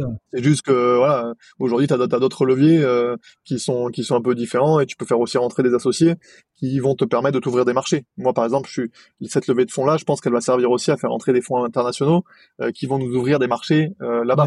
Ça, ça, peut être aussi ça, de, le fait de faire rentrer des gens qui qui t'amène plus que de l'argent. Ça a toujours été ce que j'ai cherché en tout cas. Non, mais je suis, d'accord avec toi parce qu'en fait, là, j'ai euh, juste une question sur la protection des données parce que du coup, si tu te lances dans l'Europe, dans le monde, euh, tu es obligé d'harmoniser tout ça. Donc, euh, ça, tu as des équipes en interne, c'est. Bah alors du coup moi j'en ai, je t'en ai parlé un peu au début mais j'ai ma femme du coup qui est avocate en propriété intellectuelle ah, donc c'est l'avantage c'est que c'est son domaine euh, et puis elle a toutes ses tous ses, ses camarades de classe euh, qui font aussi que du RGPD qui travaillent que dans des grosses boîtes de RGPD donc dès qu'on a des questions un peu particulières elle, envoie ça sur son groupe tu vois d'école et donc du coup on trouve des solutions euh, euh rapidement euh, on a un vrai avantage en France. Alors, avantage et désavantage. Euh, le, le, désavantage, c'est que c'est très compliqué, mais l'avantage, c'est qu'on est la, le pays avec la loi, la régulation RGPD la plus stricte dans le monde. donc, tu peux dupliquer le modèle sans problème. Tu seras. Donc, en fait, ah ouais. En fait, pour te donner un ordre d'idée, nous en France, les données des collaborateurs, email, euh, les données pro, email, poste, etc., c'est considéré comme des données personnelles. Aux États-Unis, c'est considéré comme des données professionnelles. Il n'y a aucune régulation dessus. C'est fou ça. Donc en fait, on pourrait en faire ce qu'on veut. Tu vois, ils les considèrent pas comme des données personnelles parce que c'est pro. Voilà. Donc du coup, euh, je t'avoue quand euh, quand on quand on arrive parce que j'étais aux États-Unis l'été dernier, j'ai parlé avec pas mal de boîtes. Quand on quand on arrive et qu'on leur dit on est français, on est soumis à la régulation RGPD française, ils disent non mais c'est bon, aucun problème, on parle même plus technique on parle prix, on parle truc, mais la technique, eux, ils l'ont basé, ils ont dit c'est bon, si vous respectez les lois en France, on est extrêmement tranquille. Eh bien sûr, ah je comprends. Bah oui, c'est sûr, ça c'est clair. Euh, ok, et du coup, j'avais noté quand même que, bah du coup, comme t'avais pas, t'as pas fait de levée là de ce que tu dis, tu t'es autofinancé. Euh, j'ai vu, bon, t'avais fait passage télé. Alors, je les ai pas regardés parce que je veux pas me biaiser mes entretiens. Euh, parce que donc j'ai vu que tu avais fait passage euh, euh alors de mémoire Vivatech, des salons. Donc tu, c'est comme ça un petit peu que tu t'es fait connaître auprès des professionnels, faire des salons à droite à gauche, passage télé? Alors les salons, les, salons c'est pas mal. Euh, moi je fais beaucoup de réseaux. Euh, tu vois, bah, justement, euh, je vais lancer sûrement un podcast sur ce sujet-là. Mais moi, j'aime, moi, je moi j'aime bien faire du réseau, rencontrer des gens, parler, apprendre de leurs expériences et puis bien évidemment tu rencontres des futurs clients très souvent. Bien sûr, c'est le but aussi. Euh, euh via, via ça, hein, c'est aussi le but. Il hein, y, a, y, a, rien de, y a rien de déguisé. Et puis tout le monde est au courant. Hein, c'est pas un secret, euh, c'est un secret pour personne qui est là-bas. Hein. Le but c'est de rencontrer des gens avec qui tu vas faire du business ou qui pourront t'en apporter un mot euh, ou t'aider quand on, quand on aura besoin. Euh, donc du coup, euh, j'ai fait beaucoup de réseaux, je me suis inscrit à beaucoup de, euh, j'ai été beaucoup invité dans des clubs, typiquement BNI, enfin tu vois ces réseaux d'affaires là. moi j'ai été beau, donc j'ai show Medef, j'étais avant à la CPME, j'ai fait beaucoup de beaucoup d'événements, de salons, de networking, de qu'on appelle du speed business, mmh. voilà pour rencontrer des gens, pour me faire connaître, pour parler. Ça m'a permis de travailler mon pitch, ça m'a permis de me faire connaître. je fais beaucoup de LinkedIn. Euh, donc voilà, c'est aussi moi un de mes euh, réseaux préférentiels pour échanger, pour parler, pour raconter mon quotidien. Pour, euh, En préparant, j'ai vu que tu avais beaucoup d'abonnés là. Je crois que tu approches les 20 000. Ouais, mais, en fait, ouais, j'ai beaucoup de personnes en fait avec qui avec qui j'échange, avec qui je rencontre. On fait aussi beaucoup de de gros hacking parce qu'on en je, je, parle beaucoup par message, etc. avec les gens parce qu'on a beaucoup, on rencontre beaucoup de clients. Mais d'ailleurs, tu vois, tu m'as envoyé un message et on, se parle sur LinkedIn. Euh, donc voilà, moi c'est mon réseau préférentiel d'échange et de et de rencontres. Je commente, enfin, commente beaucoup de posts, je like beaucoup de posts, je lis beaucoup de choses. Donc euh, voilà, c'est un réseau qui me permet de, de me développer et intellectuellement et aussi euh, d'échanger avec les gens. Euh, voilà, et après, ben, un peu de tout, on a beaucoup, beaucoup de bouche à oreille. Nous, ce qui nous permet de nous développer le plus, c'est la recommandation. voilà, c'est c'est de dire bah, quelqu'un qui avait une carte, toi tu vas lui dire ah bah c'est super, tu l'as eu Il va te dire bah c'est Wimet, voilà, il va te donner mon contact ou il va juste te donner le nom et tu vas nous trouver. Mais j'ai très régulièrement des, des gens qui nous contactent en nous disant, bah, on leur demande comment ils nous ont connus, ils nous disent, bah, en fait, j'ai vu une de vos cartes et euh, du coup, je vous ai contacté. Ça, c'est ce qui marche le mieux. D'accord, parce que je t'ai pas demandé le prix un peu des cartes, parce que je crois que tu as deux, trois gammes euh, et tu as des prix. Ouais, exactement. On a, deux, on a deux modèles, mais en fait, euh, c'est entre, on va dire, c'est entre 30 et 50 euros. Et euh, ça, c'est les prix publics. Il y a de la dégressivité qui s'applique euh, sur les volumes. Hein, euh, vois, typiquement les grands groupes avec lesquels on travaille, ils n'ont pas ces tarifs-là.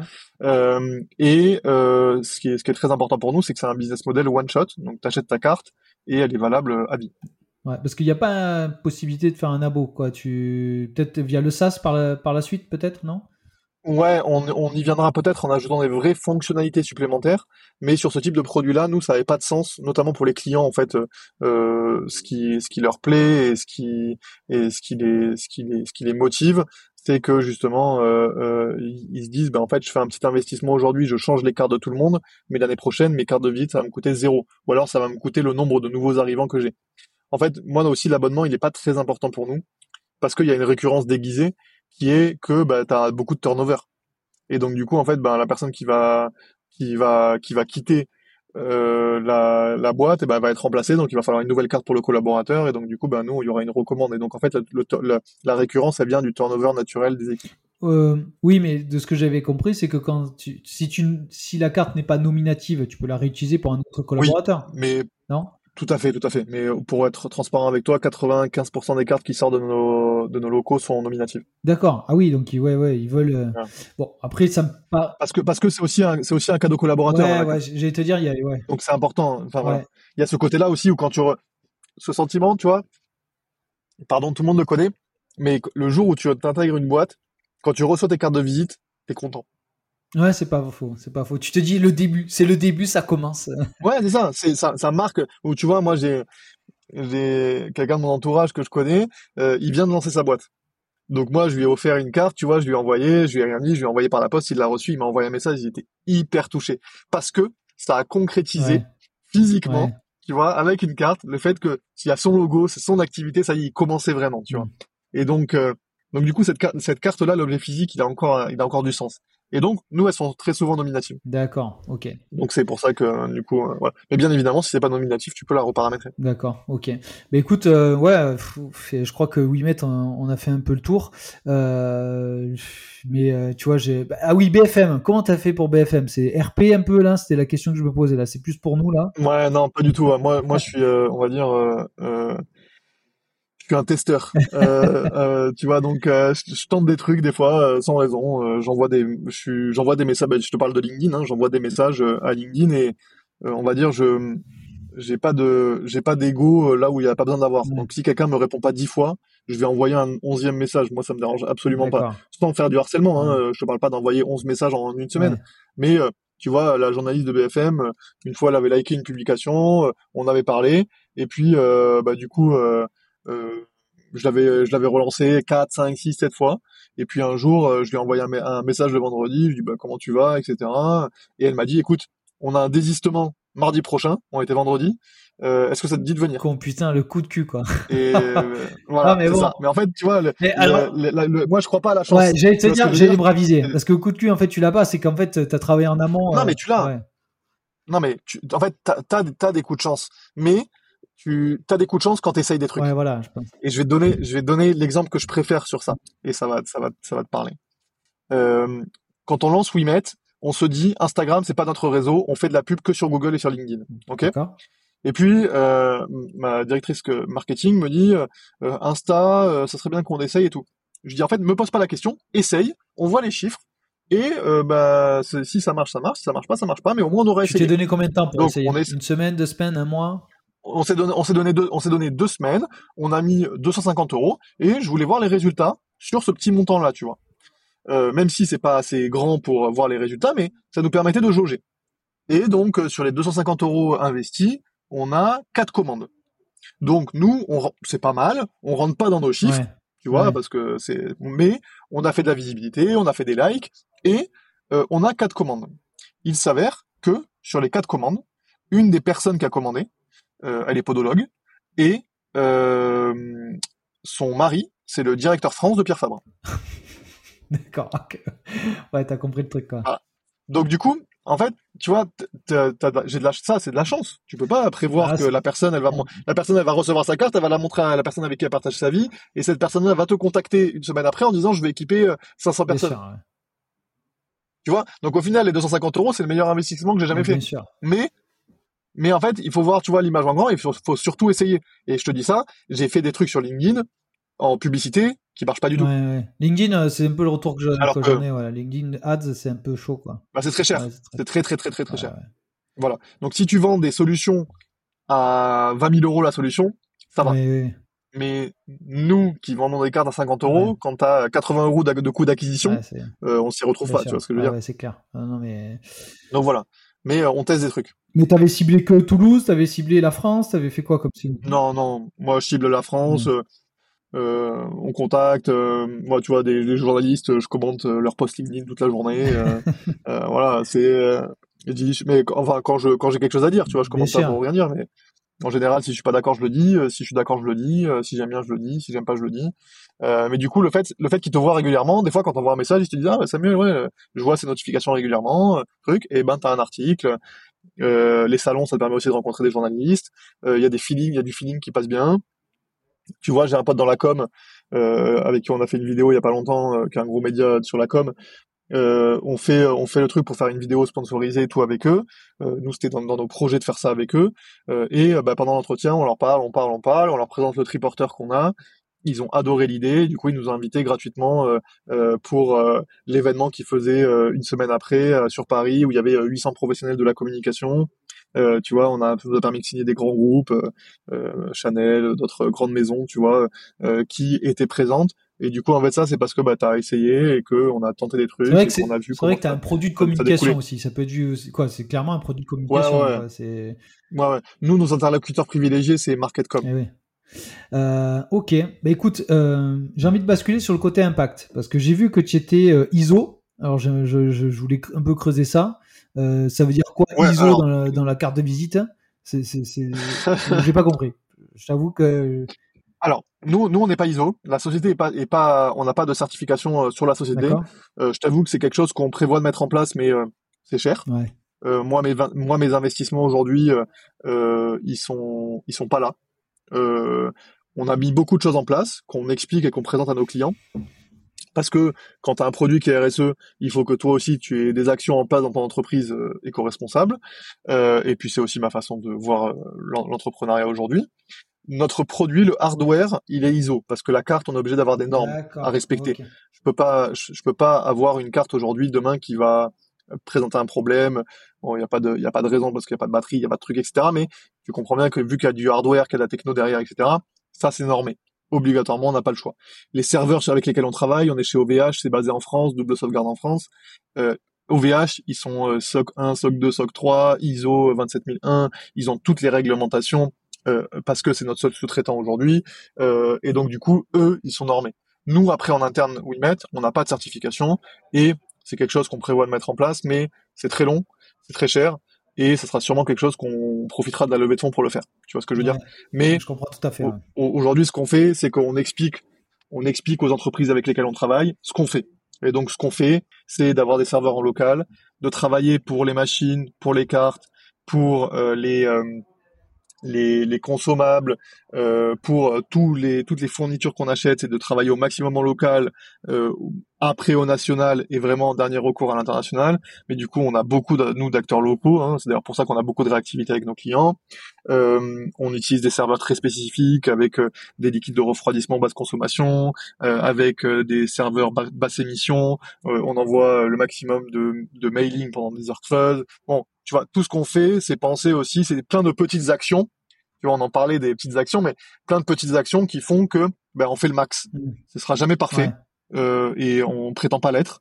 Euh, on envoie des emails, donc c'est pas, ça sera pas parfait. Voilà, tu vois, on a des serveurs, donc ce sera pas parfait. Mais il y a plein de petites actions qui fait qu'on n'imprime rien dans nos locaux au maximum. Euh, voilà. Alors, bien sûr, on envoie des Colissimo de temps en temps, donc on doit imprimer des, étiquettes Colissimo. Mais voilà, tu vois, il y a des trucs qu'on peut pas, on, peut pas se rater. Mais les emballages, ils sont bien évidemment éco-responsables. Bon, il y a plein de choses qui font qu'on met en place pour être euh, le mieux possible. C'est pas parfait, mais tout ça fait que quand nos partenaires et nos clients nous choisissent, ils savent où ils vont et on est surtout très transparent avec Parce que la question que je me posais, c'est est-ce que, euh, si tu vois, je, suis en train de lire la question, c'est comment rendre la carte de visite euh, encore plus éco-responsable? Est-ce que ça passe par un bilan carbone, des mesures d'impact? Est-ce que ça, vous y avez pensé? Euh... Ouais, ouais, bah nous c'est nous c'est les prochaines c'est les prochaines étapes. Le problème c'est qu'aujourd'hui on n'a pas on n'a pas assez de recul. C'est-à-dire que je vais te dire, je vais te donner des chiffres, mais qui seront qui qui qui auront de valeur qu'auprès de ceux qui y croient. Quoi, tu vois, euh, aujourd'hui, ça fait ça fait vraiment un, deux ans qu'on est sur le marché. Euh, même si on a équipé pas, mal de monde, c'est très compliqué de, de comparer les consommations euh, papier. Je pense que c'est quelque chose des études comme ça qu'on pourra faire d'ici entre 5 et 10 ans. Tu vois, pas avant, parce qu'on n'aura aucun recul sinon sur la aussi. Nous, les gens qui ont les cartes, ben en fait, ils les ont pas encore terminées tu vois? Donc du coup, euh, on a, on sait pas combien de temps elle dure une carte chez nous, euh, chez un collaborateur. Est-ce que ça va durer 4 ans? Est-ce que ça va durer 10 ans? Est-ce que ça va durer 15 ans? Pourquoi ça n'a pas, pas une euh, durée de vie euh, infinie? Ouais, c'est 100, 100 000, 100 000 utilisations. Ah. Mais donc en fait, toi, D'accord. Et pourquoi ça, pour une carte... pourquoi ça périclite? Pourquoi ça baisse Qu'est-ce qui fait que la c'est 100 000 et pas 200 et 300 ou 50 ah, c'est en fait, en fait, la puce à l'intérieur, le composant électronique, il y a une micro batterie pour faire pour faire fonctionner le, le, système. D'accord. Euh, mais c'est ça, le fabricant donne 100 000 utilisations. Pour être honnête, t'arriveras jamais à 100 000. Mais en fait, comme ta carte bancaire, hein, elle a une durée de vie. C'est juste que tu vas jamais faire 100 000 paiements sans contact. D'accord, effectivement, j'avais pas vu ça comme ça, ouais. Ok, je comprends. Donc, euh, donc du coup, euh, et d'ailleurs, enfin les cartes, d'ailleurs les cartes bancaires, ils les changent de façon. Ouais, c'est vrai, c'est vrai. Non, mais quand tu l'as dit, ça, oui, mais je comprenais pas pourquoi on les changeait régulièrement d'ailleurs, mais Bon, euh, mais maintenant je comprends. Je comprends c'est entre autres, c'est entre autres pour ça. Il y a d'autres questions de sécurité des numéros, etc. Bref, mais voilà, l'idée c'est aussi de, de, de, il y a, y a ces, cette contrainte technique. Euh, nous, euh, et c'est quelque chose que j'aime à rappeler à tout le monde. Le premier client qui vient me voir et qui me dit j'ai atteint la limite de ma batterie, je t'offre 10 cartes. Tu vois, sans aucun souci. Euh, parce que tu auras été un ambassadeur exceptionnel de Wimet. euh, mais, mais voilà, donc du coup, en fait, il y a plus de chances que tu la perdes, que tu la casses avant, enfin voilà, comme une carte bancaire. ouais. Donc, euh, donc du coup, l'idée c'est de dire, bah, en fait, combien de temps euh, dans les entreprises elles durent. Donc, nous, on fait beaucoup de questionnaires à nos clients. Hein. Donc, c'est des choses qu'on mène nous en interne. Un pour pouvoir avoir des chiffres concrets, typiquement, on est sur un gros appel d'offres. Alors je peux pas le citer parce qu'on est en, on est en plein dedans. Et, voilà, mais on est avec on est sur un gros appel d'offres avec, avec un très grand groupe français. Ok? Ça représente plus de 100 000 cartes. Ah ouais. tu, doubles la taille là. Ouais, ah oui, là, facilement. Euh, et donc, euh, donc, euh, on leur a posé la question. On leur a dit, au bout de combien de temps vous êtes rentable aussi en utilisant nos cartes? Ouais. Et en fait, on sait que eux, ils sont rentables à partir du moment où ils commandent quatre fois des cartes de visite papier. Donc en fait, c'est en moyenne tous les toutes les années et demie. Donc si un collaborateur chez eux, il garde sa carte deux ans, ah bah, ils auront déjà gagné de l'argent. Et puis en plus de ça, ils auront consommé zéro papier. Donc voilà, tu vois, tout ça on le mène, on pose des questions, on a des informations de nos clients, mais bah, c'est long, euh, c'est euh, des choses qu'on fait euh, qui où il faut avoir du volume parce que si je te fais une étude où j'ai auditionné trois personnes, tu vas me dire ouais bah t'es gentil, mais voilà. Donc c'est prévu, c'est c'est vraiment prévu, mais c'est long. D'accord, ok. Euh, bah, écoute Samuel, moi je pense qu'on va basculer sur la sur la dernière partie. C'est un peu la conclusion. J'ai des questions un petit peu à poser. Euh, C'est quoi euh, la plus grosse galère que tu as connue dans ton parcours, que ce soit chez Wimet ou chez les chaussettes, comme tu veux, la plus grosse galère que tu as pu connaître dans, l'entrepreneuriat ces derniers temps? Je vais t'en Là, je vais t'en donner une très facile pour moi, mais moi, pour moi, la plus grosse galère, c'est le Covid. C'est-à-dire que, tu vois, j'ai lancé ma boîte le 20 février 2020 et tout le monde a été confiné le 10 mars. Euh, le 16, le 12, le 12 euh, euh, c'était chaud. 13, 14, le 15 mars, ciao. Voilà, le 15 mars, tu vois. Donc, en gros, j'ai eu, j'ai eu 15 jours de ah calme et après, en me disant, tout le monde chez soi, et euh, on parle même pas de carte de visite, on parle, on sait même pas comment on va travailler. c'est clair. Euh, donc euh, tu vois, on n'est même pas dans le sujet des cartes de visite. Mm. Et puis euh, on sait pas quand les salons vont reprendre, on sait pas quand les événements physiques vont reprendre. Même quand on a été déconfiné, il y a eu aucun salon l'été, tu vois. donc du coup, on était là dans un truc où, bah, en fait, et ça, ça a été hyper challengeant parce que tu te dis, est-ce que t'arrêtes dès le départ? Parce qu'au final, tu n'auras pas perdu trop de temps, c'est pas grave, ou est-ce que tu persévères et tu essaies de t'adapter, tu vois? Et euh, il y a un mot, alors c'est un, c'est c'est pas moi qui l'ai qui l'ai créé cette phrase, mais c'est quelque chose qui me parle beaucoup. Euh, on a beaucoup parlé de résilience pendant le pendant le Covid, tu vois, c'était le mot à la mode. Euh, et en fait, euh, nous chez Wimet et, et je pense qu'il y a beaucoup d'entreprises aussi comme ça et d'entrepreneurs, on n'a pas été résilient, on a été antifragile. Antifragile, c'est que quand tu casses la, la, chose, quand elle se reconstruit, elle devient plus forte. D'accord, je comprends l'image. Et tu vois. Et ça, ça, ça nous parle beaucoup. Parce qu'en fait, on s'est pas, on n'a pas juste laissé passer la crise. On a dit, OK, on s'est remis en cause. On a tout pété dans ce qu'on avait créé pour en faire un produit où euh, on était passé de, OK, on est hyper éco-responsable à tout le monde qui en a plus rien à foutre de l'éco-responsabilité. Parce que pendant le Covid, je vais te dire la réalité, l'éco-responsabilité, ça touchait personne. C'était comment, comment on allait vivre le lendemain. Tu vois ce que je veux dire? Et donc, du coup, comment tu fais pour repenser tout ce, tout ce que tu as construit depuis un an euh, et ne pas ne pas lâcher, tu vois, pour avoir quelque chose qui marche bien. Et donc si je te montre mes plaquettes de présentation d'il y a trois ans, euh, où en numéro un t'as un mec avec un gant qui donne une carte, tu vas rigoler, tu vois, aujourd'hui, parce que c'est plus du tout notre argument et notre, notre valeur ajoutée. C'est normal, mais tu avances avec... on a été obligé de le faire. Ouais, non, mais tu avances avec le moment où tu, le moment, je veux dire, euh, c'est, s'adapter aussi, parce que tu dis antifragile, mais je pense que la période a été aussi de s'adapter à la période dans laquelle on a vécu, quoi. Clairement. Euh, donc, voilà. Clairement. Et donc, c'est quoi ta plus grosse réussite? Euh, ma plus grosse réussite euh, aujourd'hui, c'est d'avoir réussi à, à, à, créer une boîte pérenne. Euh, tu vois, les gros deals et tout, c'est cool. Mais ma plus grosse réussite, c'est l'équipe que j'ai réussi à, à, à créer. Euh, ça, ça, ça, ça, ça, me fait kiffer. Tu vois, que qu'ils aillent manger ensemble sans que je sois là, qu'ils aillent boire des coups le soir et tout. Ça, moi, ça me fait, ça me fait kiffer. Le fait d'avoir réussi à créer une équipe Wimet, euh, de gens qui sont venus, qui sont repartis, et même ceux qui sont repartis, ils repassent nous voir, tu vois. Euh, euh, ça, ça, pour moi, c'est euh, d'avoir réussi à, à, créer un groupe qui, qui avance ensemble dans la même direction, de gens qui travaillent pour un projet qui a du sens pour eux, euh, d'avoir réussi à les fédérer autour d'un projet qui était dans ma tête il y a pas si longtemps que ça. voilà, ça pour moi, c'est c'est c'est une vraie réussite. Je te parle bien évidemment professionnel, parce que sinon je vais me faire bien évidemment engueuler par ma femme en disant mais attends comment t'as pas dit Noah, etc.